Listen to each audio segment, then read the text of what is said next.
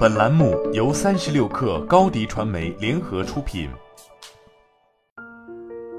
本文来自三十六氪神译局。软银集团创始人孙正义可能会有点沮丧，这种沮丧有个六百亿美元的原因。过去一年，他的公司市值大幅缩水，幅度超过了过去二十年的任何一年。而他的投资组合公司，不管是上市还是没上市的，都面临着持续的动荡。不过，孙正义依旧坚定地保持乐观。孙正义对全体股东表示：“我一点都不怀疑，无论发生了什么变化，我从未怀疑过。依据是什么？依据是他对信息革命的信念，这是他的投资策略的基石。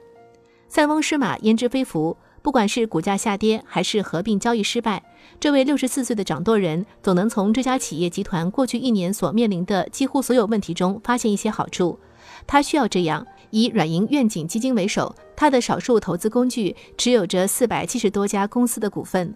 孙正义的信众认为，这位日本亿万富翁对信息革命，也就是全球将经历一场以数据为商业核心的经济转变，有着的永恒的信念。这种信念最终将得到回报。通过将资金投入各种企业，他压住公司将受益于水涨船高。但挑战将是公司要撑得足够久，要能等到变革变得对自己有利的那一天。鉴于负债近三千亿美元，加上日元的走势疲软，孙正义还需要撑好几年，撑到他如此自信必将到来的收益最终变现，偿还这笔债务遭遇了一个重大挫折，那就是软银以四百亿美元的价格将芯片公司 ARM 出售给英伟达的努力失败了。世界各地的监管机构因为担心合并后的公司过于强大，因此拒绝了这项并购。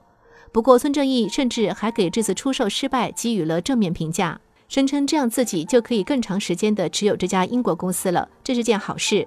尽管在当前市场环境下，对 ARM 进行 IPO 的需求如何仍有待观察，但孙正义表示，他一直在接到多家交易所寻求举办公开募股活动的求爱电话。有报道称，该公司计划拿出部分股权到伦敦上市。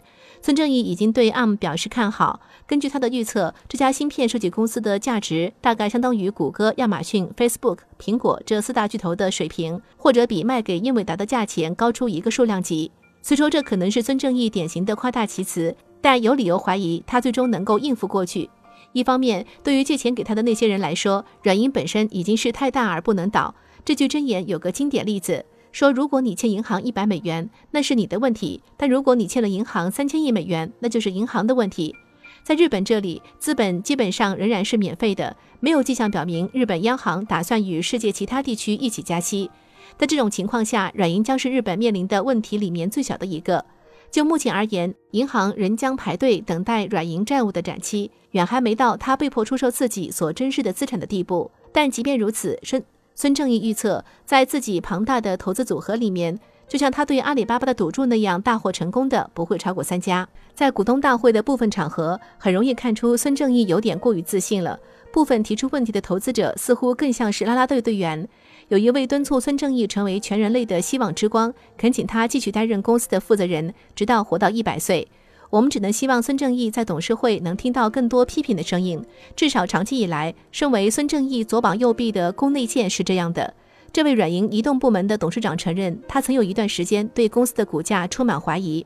对于那些谨慎的投资者，孙正义发出了信息：如果你无法忍受刺激，随时可以下车。孙正义说：“用十年或二十年的眼光看股价，股价其实一直在涨，但在短期内它会上下波动。如果你不忍受这种颠簸，那下车对你而言是更好的选择，这对你的健康有好处。你很难建议胆小的人投资软银，但正如软银在一段展现高调的典型视频里所承诺的那样，绝望可以变成希望。这一讯息传递的对象并不是焦躁的投资者，但也许他们仍然可以从中得到一丝安慰。”但就算其他人都不相信了，孙正义依旧充满信心。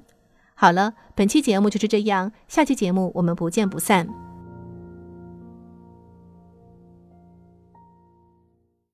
你的视频营销就缺一个爆款，找高低传媒，创意热度爆起来，品效合一爆起来。